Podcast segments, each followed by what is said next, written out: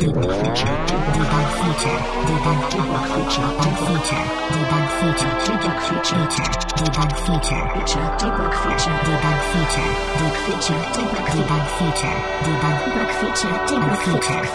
virtuelle Realität ist angekommen. VR ist hip und findet in der typischen Inszenierungen in Werbekampagnen und Modekollektionen seinen Platz. Wir spielen, wir beobachten, wir lernen und wir vergnügen uns auf dem neuen virtuellen Spielplätzen. Wir erleben intensiver, schneller und extremer, gern auch von der Wohnzimmercouch aus. Wir treffen uns in virtuellen Räumen, ballern uns gegenseitig ab, feiern Partys oder gehen auf ein virtuelles Konzert. Wir glauben an VR. Wirklich?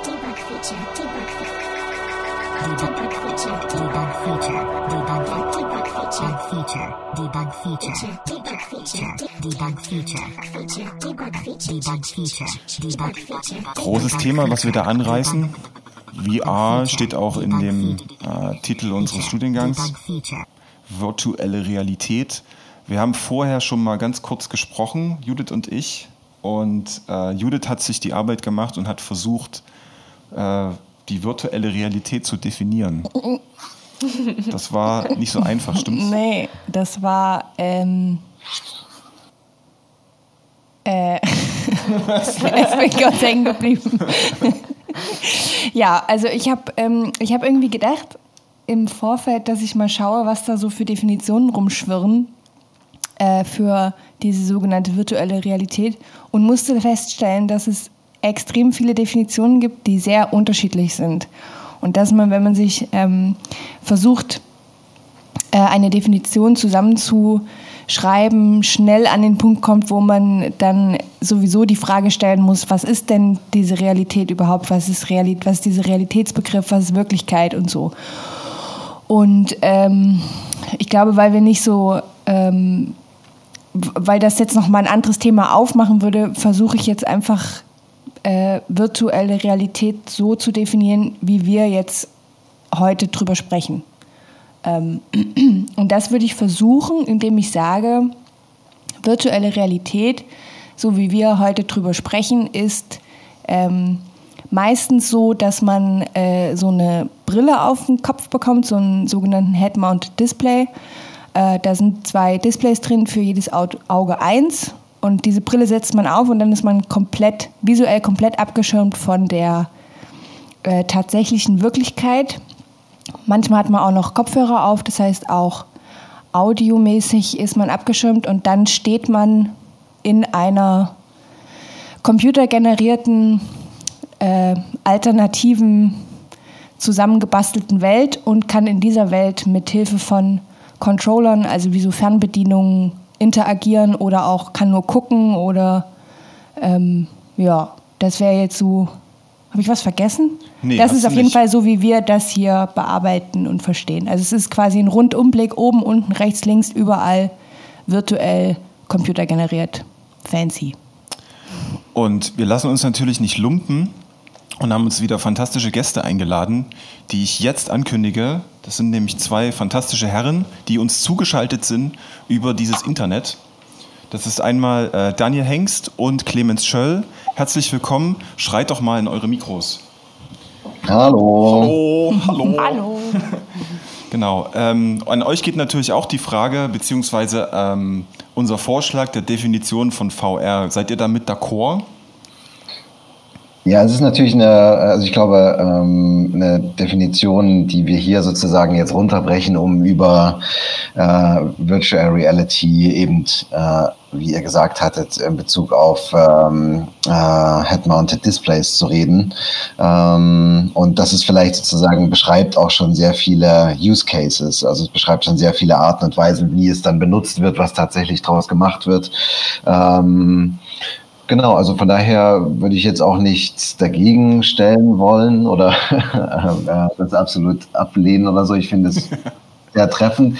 Ich glaube halt nur, wie gesagt, äh, das äh, habt ihr ja auch schon gesagt, es ist im Grunde genommen eine, ähm, ja, schon eine Zurichtung des Begriffs äh, an sich auf diese, auf diese Gerätschaft. Ja. ja. Mhm. Übrigens als äh, Nebeninformation, die beiden sind äh, Künstler und Kuratoren im Bereich VR Und äh, vielleicht sagt ihr kurz was für unsere liebe, liebe Hörerschaft, dass sie auch wissen, mit wem wir hier zu tun haben. Ich kann mich gleich gerne vorstellen, aber ich würde noch kurz einen inhaltlichen Punkt anschließen. Und äh, zwar würde ich sagen, was mir noch so ein bisschen gefehlt hat in der Definition, äh, ist das Prinzip Six Degrees of Freedom. Ähm, äh, weil, so wie ich es gerade verstanden habe, hätte man darunter auch 360-Grad-Film fassen können, wo man auch einen Bildschirm kurz vor den Augen hat und sehr viel ausgeblendet wird von der sonstigen Realität und man sich auch im Kreis drehen kann sich dabei aber nicht bewegen kann. Ähm, und ich denke, das ist eine für mich zumindest relevante Unterscheidung von einem äh, 360-Grad-Film, der zum Beispiel auch mit echten Kameras gefilmt sein kann, der etwas nur wiedergibt, oder einem tatsächlichen für mich, wie ich das jetzt im Jahr 2020 bezeichnen würde, VR-Setting, in dem ich mich auch bewegen kann und in dem Sinne auch immer eine Simulation ablaufen muss, also irgendwas auch in Echtzeit generiert wird, um darauf zu re äh, reagieren, wo ich mich wirklich befinde. Mhm. Ähm, ich denke, das ist nochmal so eine Komplexitätsstufe, die, die ich da wichtig finde, sie unterzubringen. Ist das dann so, dass du sagst, äh, die Möglichkeit, ähm, diese sechs Achsen sozusagen zu bedienen, ist quasi die Begründung des Mediums? Wenn das nicht da ist, ist es nicht VR. Habe ich das richtig verstanden? wäre für mich eine Grundlage. Wie gesagt, wir haben jetzt schon gesagt, es ist ein enger VR-Begriff, den wir verwenden, aber für den sozusagen 2000, Jahr 2020 VR-Begriff wäre das für mich eine Grundlage, ja. Mega. Finde ich gut. So, jetzt bist du äh, aber auch dran, jetzt musst du dich auch vorstellen. Genau, jetzt bin ich äh, schon dran. Ähm, ich bin Clemens, damit man das zuordnen kann zu dieser Stimme. Äh, ich habe vor ein paar Jahren das Medienkunstkollektiv This is Fake mitbegründet, was äh, viel mit Virtual Reality arbeitet und dazu ähm, eigene Ausstellungen macht, ähm, aber auch schon sich äh, im, an Residencies und äh, Konferenzen abgearbeitet hat.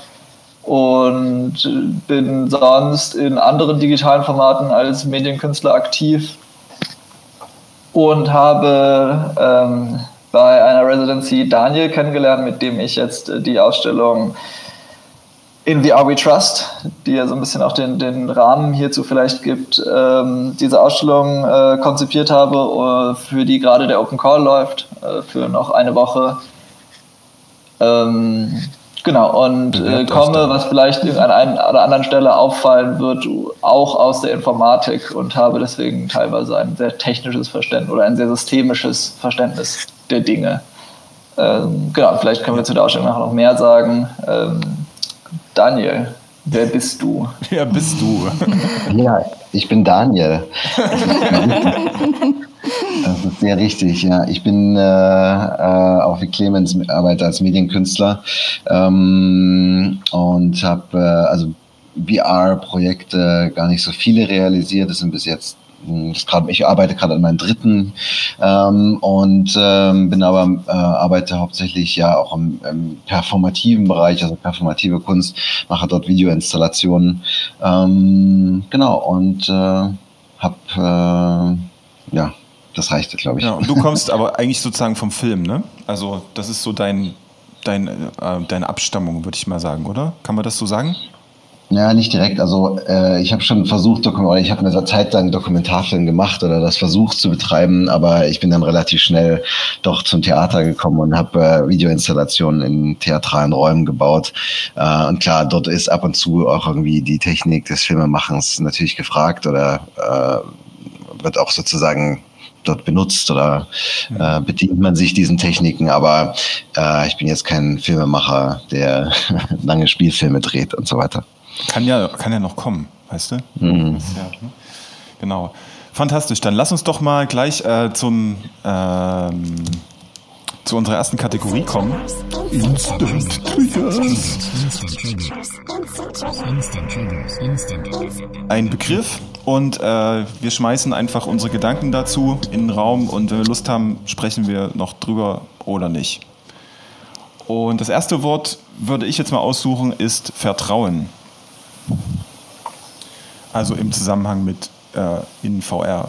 Vertrauen, ja, das Vertrauen. Vertrauen. Trust, meine Leute. Trust. trauen wir der ja, Technologie? Warum trauen wir der Technologie?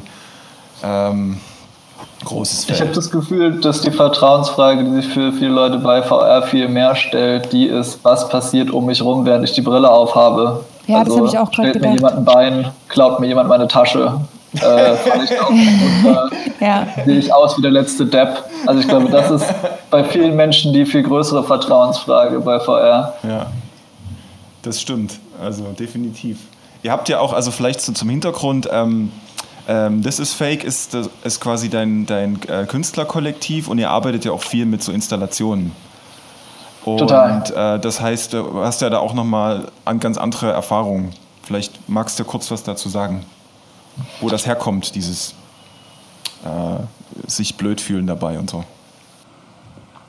Also vielleicht die äh, auf die Spitze getrieben habe ich das, oder da, da ist mir bewusstes geworden, war eine Arbeit, die hieß Fragen zur Selbstwahrnehmung, äh, die in Echtzeit mit einer Kinect Körper im Raum abgescannt hat, die sozusagen in dem Raum, der zur Arbeit gehört hat, abgescannt wurden und dann hat man das Ganze sehen können. Und dabei haben sich die verschiedenen Kameras halt, also die virtuelle Kamera hat sich bewegt, was dazu geführt hat, dass man sich selbst und die Menschen um sich herum von außen betrachten konnte. Ähm, und das Ganze, dieser Raum, der dafür abgesteckt wurde, wurde mit so Neonröhren angestrahlt, wodurch es zu so einer Bühne wurde. Und dann sind Menschen da drin und sehen sich von außen und interagieren mit sich selbst. Äh, oft natürlich, weil es erstmal irgendwie spannend ist. Und wird dazu aber auch zum unfreiwilligen oder vielleicht auch teilweise freiwilligen Performer, Performerinnen, äh, weil man eben so dargestellt wird und äh, das war auf jeden Fall, was wo Leute auch gesagt haben, nee, ich möchte das jetzt selber nicht ausprobieren, weil es mir unangenehm ist, da so ins Zentrum gerückt zu werden. Mhm. Und äh, ich denke, es war eine Arbeit, die damit sehr aktiv gearbeitet hat, aber das ist was, was ich bei eigentlich allen Arbeiten beobachte. Das ist, oder nicht allen, aber bei vielen Arbeiten, die keinen geschützten Raum zur Verfügung stellen, äh, ist es Teil dessen, was passiert. Und ich habe schon auch regelmäßig Leute gehört, die sagten, ach, am schönsten bei VR-Ausstellungen ist eigentlich daneben zu stehen und den Leuten in der Arbeit zuzuschauen. ja, das stimmt.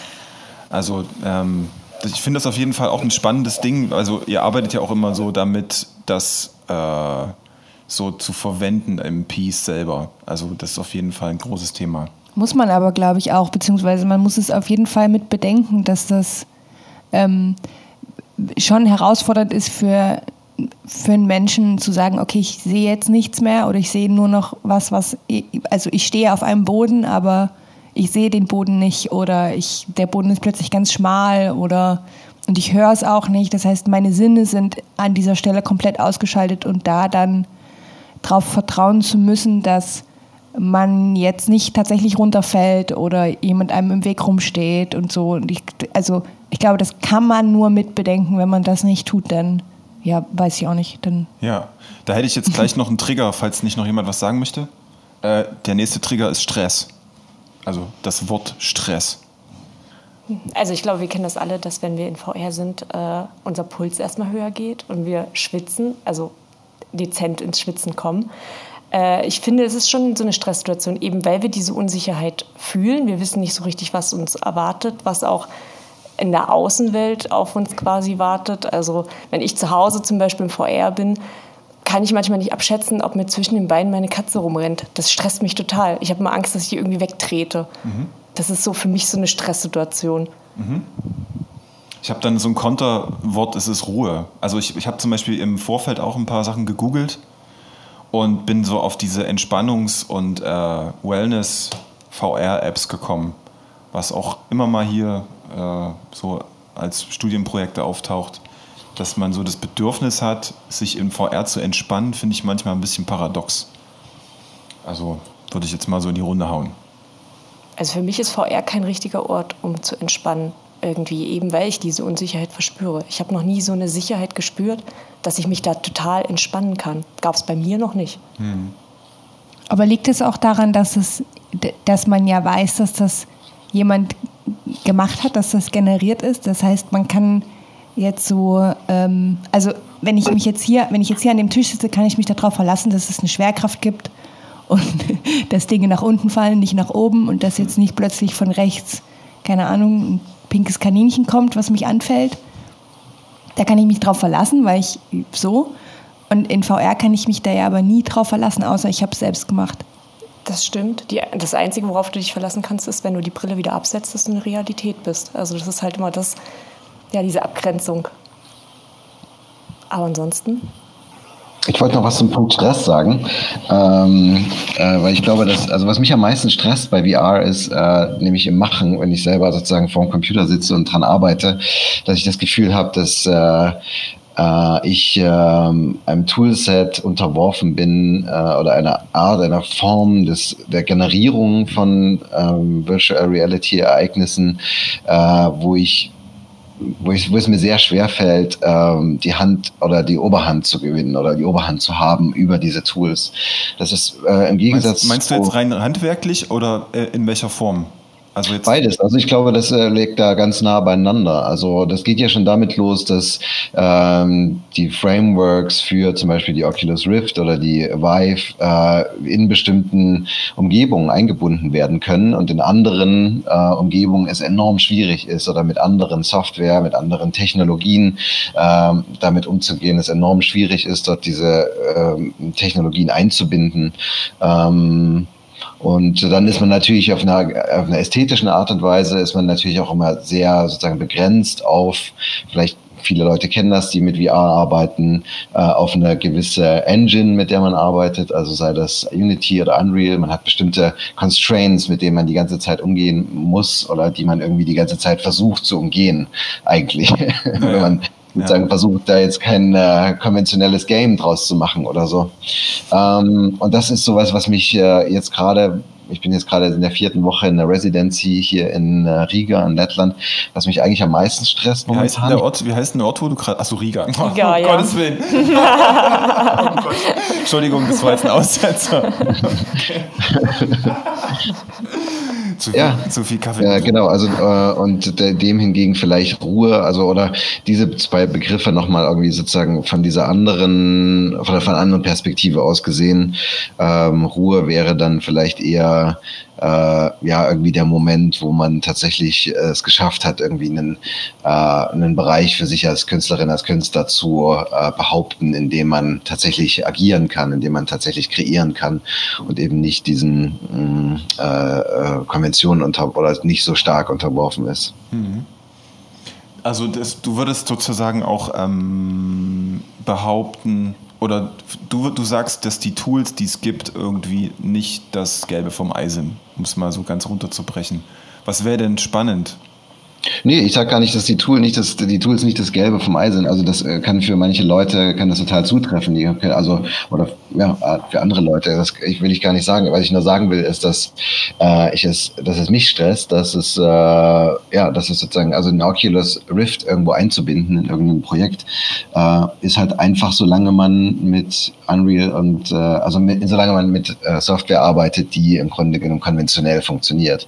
Sobald ich da rausgehen will und sobald ich sozusagen woanders woanders mich hinbewegen will, habe ich einfach so viele Issues und Probleme, ähm, dass ich eigentlich nicht, äh, ähm, also eigentlich ne, diesen, dieses Erlebnis eines künstlerischen Prozesses sozusagen die ganze Zeit mir untergraben wird. Das ist mein Gefühl. Das wollte ich damit sagen, hauptsächlich. Ja, das stimmt.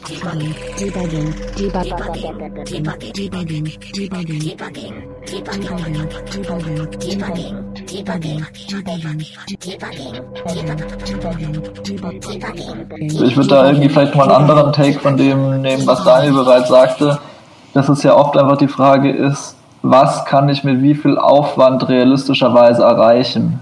Und ähm, wo ich sagen würde, ja, klar, mit jedem Medium, mit dem ich künstlerisch arbeite, gibt es Dinge, die sind naheliegender und weniger naheliegend.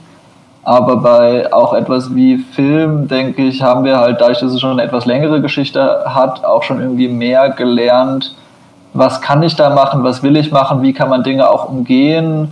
Und ähm, würde jetzt auch mal ganz platt behaupten, dass äh, ich eine Einführung in wie bediene ich eine Kamera wesentlich schneller machen kann, als wie bediene ich eine Game Engine richtig. Ja.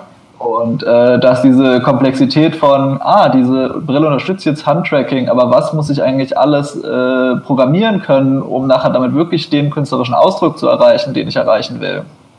Und wie viel Zeit werde ich damit verbringen? Und wie weit werde ich mit meiner ursprünglichen Idee abweichen, nur um es einfacher zu machen? Das ist, glaube ich, so der Teil, äh, auf den ich zurzeit schauen würde. Mhm. Und äh, was in Zukunft irgendwie möglich sein wird, das äh, wird dann einfach möglich sein. Aber wir machen ja jetzt die künstlerischen Arbeiten. Ja, klar. Aber glaubt ihr, dass es ähm, äh, demnächst oder ja doch demnächst ganz viele Leute geben wird, die das selbst machen wollen würden? Weil ich meine, eine Kamera war am Anfang auch sehr kompliziert und dann konnten das nur so ein paar ähm, Experten und Expertinnen und dann ist die, sind die Kameras einfacher geworden, weil das Bedürfnis da war, dass jeder eine Kamera zu Hause hat und Fotos selbst machen kann. Und wenn jetzt das Bedürfnis da wäre, dass mehr Leute das da quasi selbst etwas produzieren wollen, dann würde es doch einfacher werden, oder? Klar. Aber glaubt ja. ihr, dass es Leute geben wird, die das selbst machen wollen? Also so als ich Hobby? Denke schon, ich denke schon, dass es äh, absolut. Ich glaube, dass äh, also die, äh, sagen wir mal, die Unterhaltungsindustrie oder äh, die Geräteindustrie um uns herum äh, begibt sich auf den Weg mit uns und für uns und äh, schickt uns auf diesen Weg, äh, in diese Sphären zu geraten. Also wir sind jetzt am Beginn einer Zeit, wo ähm, es möglich ist, mit unseren Smartphones nicht mehr nur 2D-Fotos aufzunehmen, sondern wo es möglich ist, äh, Räume, in denen wir uns befinden, als 3D-Capturing aufzunehmen, als 3D-Aufnahme äh, und später eben diese Räume, sagen wir mal in Anführungszeichen, wieder zu besuchen oder wieder zu betreten, eben über Virtual Reality oder diese Räume und ihre Anordnung an andere Personen weiterzuschicken. Äh, also von daher glaube ich gar nicht, stellt, also meines Erachtens für mich zumindest stellt sich gar nicht die Frage, ähm, ob das, äh, sagen wir mal, ähm, Leute machen wollen oder nicht. So, ich glaube, also es wird Menschen geben, die das auch als Hobby oder ähm, nebenbei machen äh, werden können und wollen. Aber wie Clemens auch schon sagte, glaube ich, geht es äh, jetzt ganz, ganz, ganz konkret um diese Frage. Ähm, und das ist ja das, was uns auch in der, in der Ausstellung halt so beschäftigt oder mit unserem Open Call eigentlich beschäftigen soll oder will, äh, ist, wie können wir äh, heutzutage mit Virtual Reality arbeiten? Was sind sozusagen die Möglichkeiten und wo stehen wir damit? Und ich glaube, dass ähm, eben diese Dominanz, wenn man jetzt mal wieder zurückgeht zu diesem, äh, zu diesem Gedanken von Stress, den ich eingebracht hatte, von Oculus oder von, äh, also von zwei, drei Herstellerfirmen, äh, die diese Geräte herstellen äh, und auch die Wege bereiten, auf denen Erfahrungen äh, kreiert werden. Äh, das ist etwas, was hoffentlich und was, wo sich auch schon andeutet, hoffentlich sozusagen auch breiter werden wird und was sozusagen dem, demokratisierter, offener wird. Ja, also wo ich eben mehr Möglichkeiten als Künstlerin, als Künstler habe, selbst Zugriff darauf zu erhalten, einen eigenen, einen wirklich eigenen Umgang damit zu schaffen und eben nicht äh, mir Dinge aus dem Asset Store von Unity runterzuladen äh, und damit rumzuhantieren. Äh, also das sozusagen als äh, ähm, als positive Voraussicht oder als positive Hoffnung im Bereich der Kunst äh, und Umgang mit Virtual Reality. Mhm.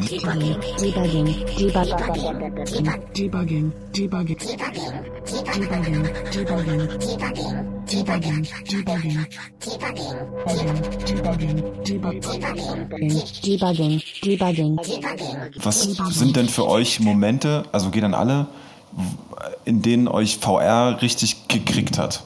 Also, wo ihr das Gefühl hattet, das ist es jetzt, da muss ich mich jetzt mit beschäftigen. Ich hatte noch nicht so einen Moment. Ich schon. Erzähl. Ähm, also es gab, äh, was ist irgendein so Spiel, äh, Arcade, VR Arcade in Leipzig. Mir fällt der Name gerade nicht ein. Doch, äh, FS Society, glaube ich, heißen die. Viele Grüße an der Stelle. Ähm, die hatten ganz einfach nur äh, Tiltbrush offen.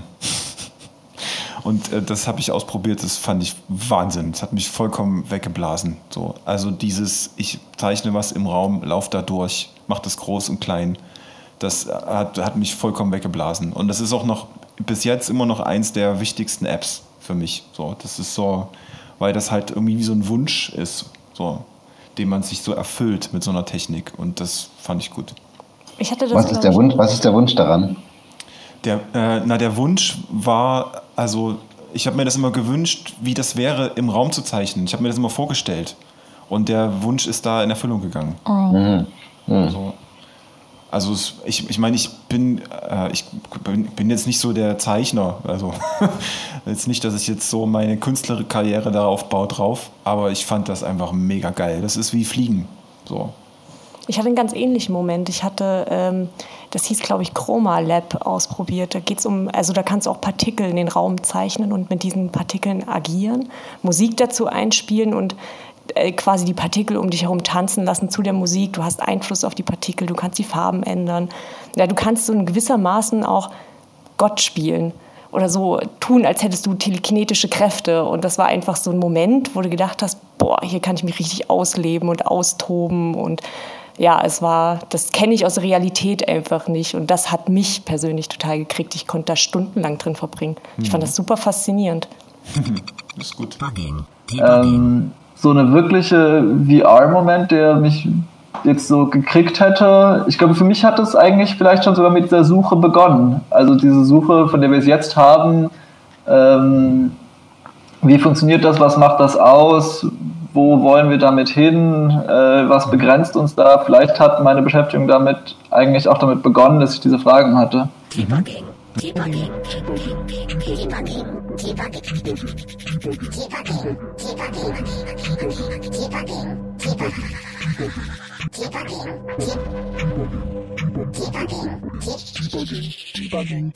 Ich glaube halt, einer der Ausgangspunkte, warum Clemens auf mich zukam und wir überlegt hatten, gemeinsam diese Sache zu machen oder diese Ausstellung zu kuratieren oder zu gestalten, ähm, ist eben die Frage, dass man jetzt an einem Zeitpunkt, wo vielleicht fünf, sechs, sieben Jahre äh, Ausstellungserfahrung, Virtual Reality oder wo Besucherinnen, Besucher von Museen, von Galerien damit in Kontakt gekommen waren und so ein erster Hype irgendwie vorbei war oder, oder, oder sich zu dem Ende zu neigen schien, ähm, dass man sich neu fragen konnte, ah, welche Qualität oder welche äh, Stärke liegt denn in diesem Werkzeug oder in dieser Art der Auseinandersetzung?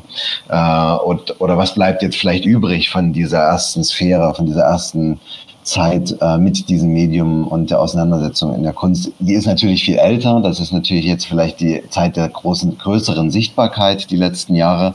Ähm, und das ist, glaube ich, sagen wir mal, eine intuitive Frage, die Clemens da äh, an mich herangetragen hat, nämlich die Frage, ähm, äh, äh, wenn man das betrachtet, wenn man jetzt neu darauf schaut und das nicht einfach passieren lässt, äh, was kann man denn dabei äh, sozusagen erkunden, was kann man denn dabei erforschen, wenn man sieht, ähm, ja, diese erste Phase ist eben vorbei. Und das war, glaube ich, das, das ist das Interessanteste für mich in diesem Projekt, dass wir eben gucken können, ähm, ja, wie, es gibt jetzt eine gewisse Menge an Künstlerinnen und Künstlern, es gibt eine Menge an Leuten, die einmal so ein Headset, mindestens einmal ein Headset auf hatten. Äh, und jetzt begeben wir uns eben in eine Zeit, wo das Medium an sich, die Technologie an sich, ähm, peu à peu, äh, Stückchen für Stückchen in den Hintergrund geraten kann. Also wo es nicht mehr nur darum geht, äh, ah ja, ich gehe da in so eine Ausstellung, habe noch nie so eine Brille aufgehabt, das, das probiere ich doch mal. Äh, und eigentlich geht es gar nicht darum, was da drinnen passiert, ist eigentlich zweitens, drittens, viertens, ob der Björk irgendwas vor sich hinträllert oder äh, irgendjemand mit äh, viereckigen Kuben irgendwas hin und her schiebt. Eigentlich ist es bei den meisten Leuten erstmal ah, ich habe diese Brille auf und das habe ich ja noch nie erlebt. Und das ist, glaube ich, dieser Moment, den haben jetzt sagen wir mal viele Leute hinter sich. Und jetzt, was passiert als nächstes? Ja, also was passiert, wenn diese Leute dieses Gerät wieder aufsetzen und jetzt vielleicht zum ersten Mal oder etwas stärker auf den Inhalt, der dort sozusagen gezeigt wird äh, oder um den es dort geht, äh, sich damit auseinandersetzen, damit konfrontieren. Und das ist, glaube ich, eine sehr entscheidende Frage, an dem wir uns jetzt gerade oder eine Weggabelung, an der wir uns da gerade befinden. Und dann noch anzuhängen, eine Formulierung, die wir für diese Frage, die Dan jetzt gerade sehr gut beschrieben hat, äh, gefunden haben, um das nochmal ganz knapp runterzubrechen, war die Frage, wie kann VR-Kunst aussehen, die primär eine künstlerische und nicht eine mediale Erfahrung auslöst? Mhm. Also, wie kommen wir zur Kunst zurück? Ja. Und habt ihr da eine Strategie oder ist das ein Versuch im Moment? Also, das zu tun, anzuleiten, zu ermöglichen? Das, ich glaube, das ist weniger als eine Vermutung, eine Strategie, einfach eine Frage. Ähm, ich glaube, es kann uns natürlich, es kann eine Strategie sein, diese Frage zu stellen, um uns dem dann zu nähern. Aber ich denke, jetzt erstmal ist es einfach nur eine ein, ein sich selbst fragen, ein andere Menschen fragen, ein Überlegen, ob da vielleicht schon jemand in diese Richtung gearbeitet hat. Debugging, debugging, debugging, debugging, debugging, debugging, debugging, debugging. Debugging, Debugging, Debugging, Debugging, Debugging, Debugging. Ähm, ich muss gerade nochmal an, dieses, ähm, an diesen äh, Vertrauensaspekt zurückgehen oder auf diesen Begriff zurückgehen. Ähm, dass das ja schon sowas ist, man setzt die Brille auf und vertraut sich dem Künstler oder dem Designer oder wer auch immer, der das, die äh, Experience entwickelt hat, an. Und also ähm, es kann natürlich auch sein, dass einem schlecht wird dabei oder es schlecht programmiert ist oder es ist fantastisch und so weiter. Ähm, ich versuche gerade zu vergleichen, ob das dasselbe ist wie beim Film. Da ist es ja auch so, man setzt sich da rein und verbringt anderthalb Stunden seines Lebens quasi in diesem Film oder mit diesem Medium. VR ist kurzweiliger, ähm, dafür intensiver. Könnte man das irgendwie so, kann man das so festhalten? Was sagt ihr? Ich glaube, es ist einfach nur ungewohnter. Ich glaube, dass einen Film genauso irritieren und verstören oder einem schlecht werden lassen kann wie jegliche VR-Experience. Ähm, ich kann auch genauso sehr geschädigt werden, indem ich irgendwie schlechte Möbel oder schlechte Software kaufe. Ähm, indem ich mein Stuhl zusammenbricht oder die Software aus Versehen meine Daten löscht. Ich habe das Gefühl, dass dadurch, dass es neu ist, fragen wir uns vielleicht auch schönerweise mal wieder ganz explizit, will ich das und was erwarte ich mir davon? Ja. Und das tue ich bei ganz vielen anderen Dingen nicht. Also Menschen gehen vielleicht mehr, mehr, so einfach so ins Kino, weil sie schon davon ausgehen, dass es so mehr oder weniger so und so werden wird. Und bei VR, das ist vielleicht noch so ein bisschen wilder alles oder vielleicht ist es gar nicht wilder und die Menschen malen sich nur aus, dass es wilder wäre und fragen sich deswegen bewusst nochmal diese Frage, will ich das eigentlich? Vertraue ich diesem System und dieser, diesem Künstler, dieser Künstlerin und äh, will ich dem meine Zeit widmen. Mhm. Ja, genau. oftmals hat man ja in VR dann auch diese Selbstwirksamkeit, dass du halt das Geschehen oder die Handlung noch beeinflussen kannst. Das ist auch so ein Ding, wo ich sage, da habe ich auch vielleicht ein Stück weit mehr Vertrauen drin, eben weil ich noch Einfluss auf diese Handlung habe.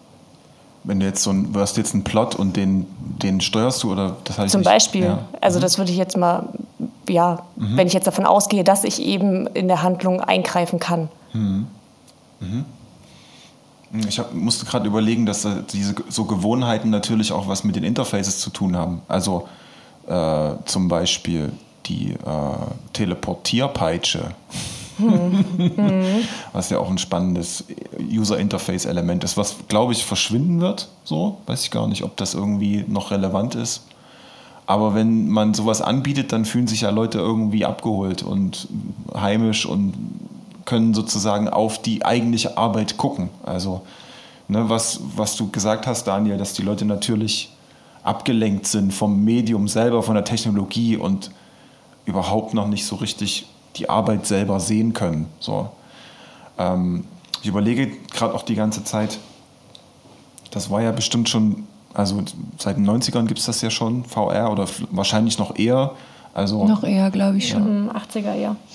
Das, ähm, das wiederholt sich ja, habe ich das Gefühl. So. Und was mich auch so interessiert daran, ähm, weil VR ja immer wieder verschwunden ist, äh, bleibt das jetzt oder verschwindet es wieder in fünf Jahren und wird von AR zum Beispiel ersetzt? Ich weiß nicht, ob es fair ist zu sagen, dass es jemals verschwunden ist. Vielleicht verschwindet nur die Aufmerksamkeit zwischendurch.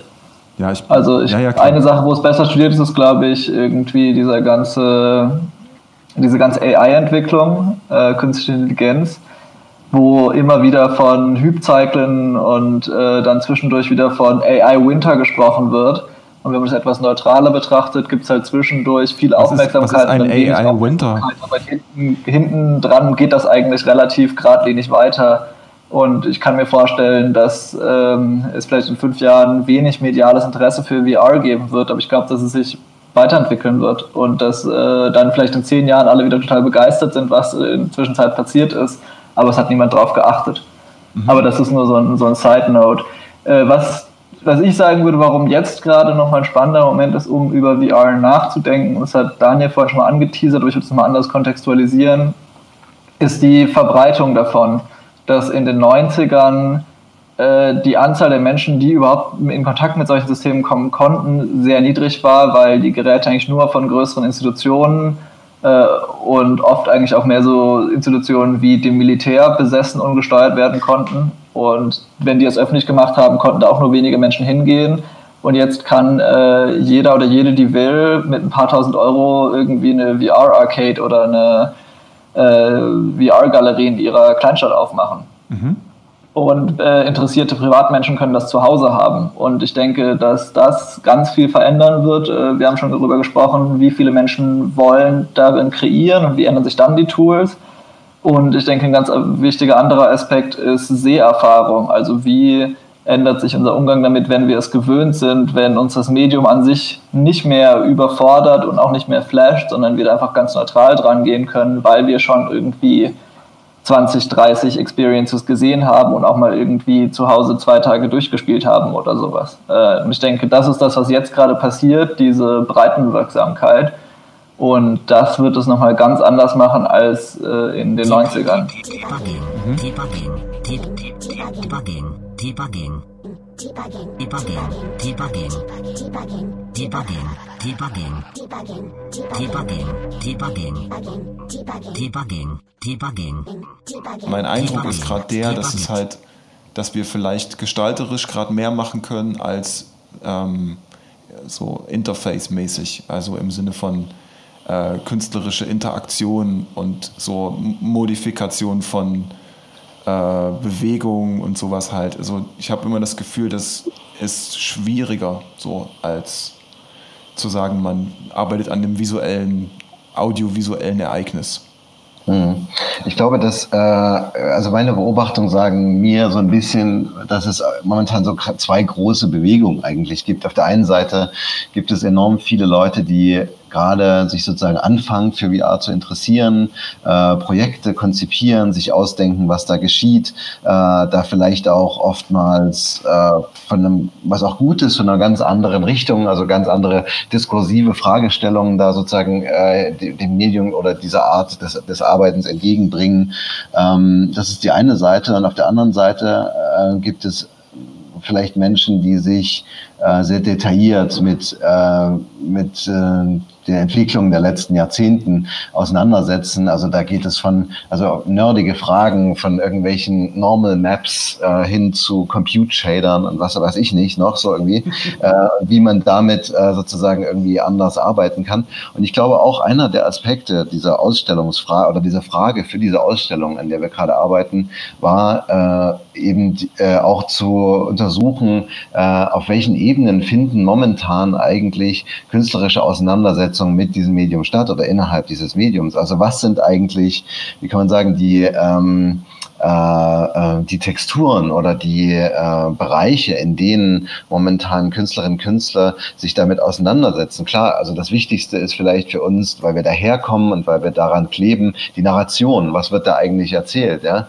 ja. Äh, das nächste, das geht aber weiter, es sind sozusagen, äh, und das hat, ich weiß nicht, äh, hat ihr vorhin auch mal am Anfang gesagt, ich weiß nicht, ähm, wer es gesagt hat, Judith oder Franziska, keine Ahnung, äh, diese Frage von äh, Gravitation oder äh, die ähm, äh, die, die Art der Realität in dieser Welt. Inwieweit ist diese Welt real oder inwieweit entbiert sie eigentlich jeder Form der Realität und läuft nicht auf minus 9,81. Ja?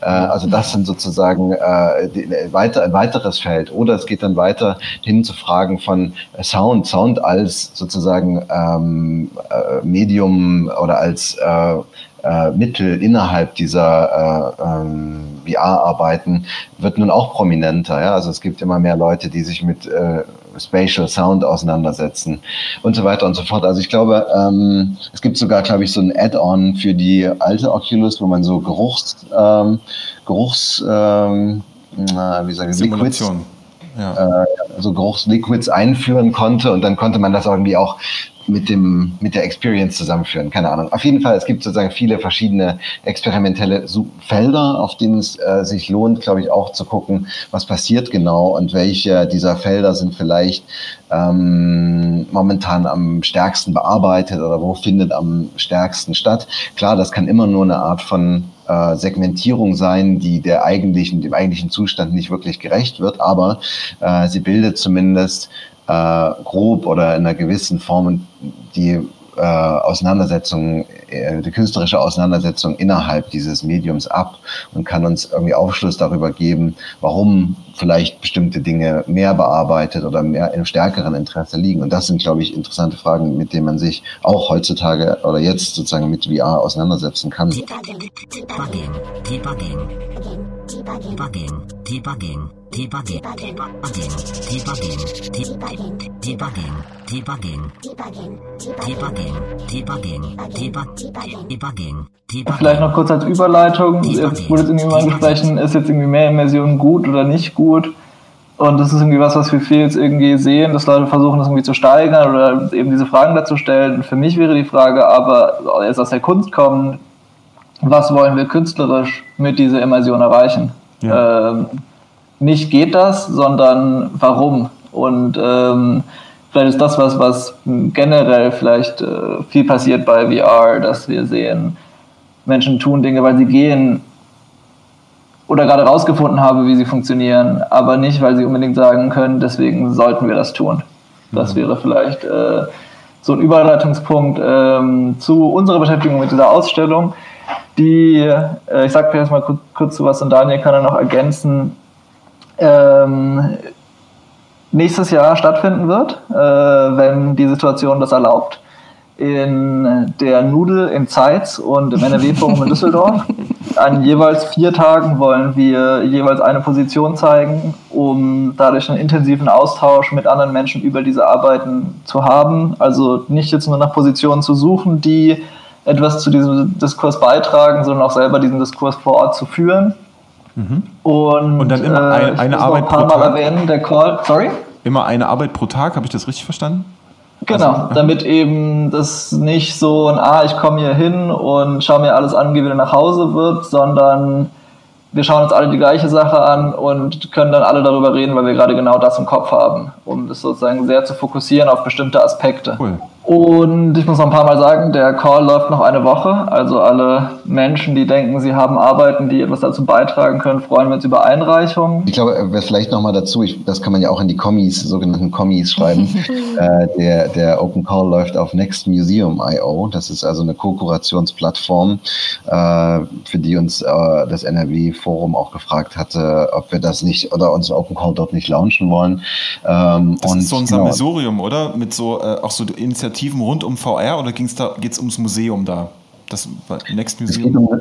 Dort geht es vor allen Dingen ums Co-Kuratieren. Äh, das ist eine Kooperation zwischen dem NRW-Forum und dem Museum Ulm, mhm. Ähm, die sich die Frage gestellt haben, wie kann der kuratorische Prozess äh, geöffnet oder demokratisiert werden. Äh, und das VR ist da jetzt gar kein Hauptthema oder gar kein zentrales äh, ähm, Ding, sondern das ist eins unter vielen. Mhm. Ähm, äh, und es gibt halt momentan, glaube ich, drei laufende Calls und einen Call lief schon. Und es wird auch jetzt in den nächsten Wochen noch andere äh, Calls geben. Auf jeden Fall ist ein Teil unseres Projektes eben auch diese Co-Kuration. Das heißt, wir suchen neben den Arbeiten auch äh, ein kleines, feines Team aus äh, Co-Kuratorinnen, mit denen wir zusammen ähm, dann, wenn wir die Einreichung haben, im Grunde genommen diskutieren können, sprechen können ähm, äh, versuchen eben diesen ko-kuratorischen Prozess auch in unser Projekt anzudocken. Wir können vielleicht mal so ein paar Aspekte kurz nennen, äh, die, die uns jetzt bisher aufgefallen sind als Fragestellung zu VR, die uns interessieren. Ähm, und das sind so Sachen wie, gibt es einen tatsächlichen Mehrwert für die Kunst? Äh, und wenn ja, wo, wo liegt der vielleicht? Dann eine Abgrenzung zu bisherigen neuen Medien. Also wir haben ja auch schon darüber gesprochen, inwiefern ist es nicht eigentlich wie Film vor 50 Jahren und das kann man irgendwie generalisieren, vielleicht diese Linie, wo das Medium davor 360-Grad-Film war und davor gab es 3D-Film, davor gab es Film, davor gab es Fotografie. Mhm. Äh, kann man vorher einfach als eine graduelle Weiterentwicklung darin sehen oder ist es substanziell anders? Mhm. Und wenn wir das in dieser Historizität sehen, wäre die Frage, kann man VR-Werke schaffen, die jetzt so sind, als wäre es schon ein reifes, erwachsenes Medium? Kann man da in die Zukunft springen auf eine Art und Weise? Mhm. Und wie müsste man dann mit den Erwartungshaltungen der Menschen umgehen, die jetzt diese Werke sehen? Mhm. Und dann zuletzt noch eine Sache, die auch schon ein bisschen angesprochen wurde, dieses Verhältnis von virtuellem zu, zu nicht virtuellem Anteil der Arbeiten, wo besonders mich, aber die eigentlich uns beide interessieren würde, ist es möglich, die Arbeiten nicht immer aus der analogen Welt zu kommentieren. Also das, was zurzeit äh, viele Menschen machen und was oft auch gut funktioniert, ist eben eine physische Installation zu haben, die im Wechselspiel mit der virtuellen Arbeit steht. Und es wäre aber spannend zu sehen, kann das auch funktionieren, wenn man alles aus dem Virtuellen heraus bearbeiten muss und das Medium sich auch vollständig selbst kommentieren und äh, begreifen und kontextualisieren können muss. Mhm. Ja, danke euch und äh, ich muss noch mal erwähnen, der Call läuft noch eine Woche. Nein. ja, liebe Zuhörer, bewerbt euch. Genau, wie war das nochmal? äh, Hashtag Debug Podcast dann eine Woche länger. Genau. Hashtag, genau, genau. Wie war das? Ihr könnt ja so ein, ihr könnt ja so einen Voucher noch einführen. Also sowas wie äh, die Leute, die den Podcast gehört haben, schicken eine Mail, eine Bewerbung und, äh, und mit irgendeinem Voucher und können eine Woche länger oder sowas. Das haben wir jetzt einfach mal eingeführt. Jetzt, ja, ja, ein Quatsch, Leute. Ein, Einreichung ist Einreichung. no. Leute, vielen Dank und äh, wir hören uns einfach bald, beziehungsweise äh, wir als Podcast wahrscheinlich erst in zwei Wochen. Ja, wir haben Ferien. Wir haben jetzt erstmal Ferien. äh, danke an Daniel, danke an Clemens äh, für eure Zeit. Und wir sind. Danke an euch. Wir sind jetzt Danke. raus. Ciao. Tschüss. Ciao. Ciao.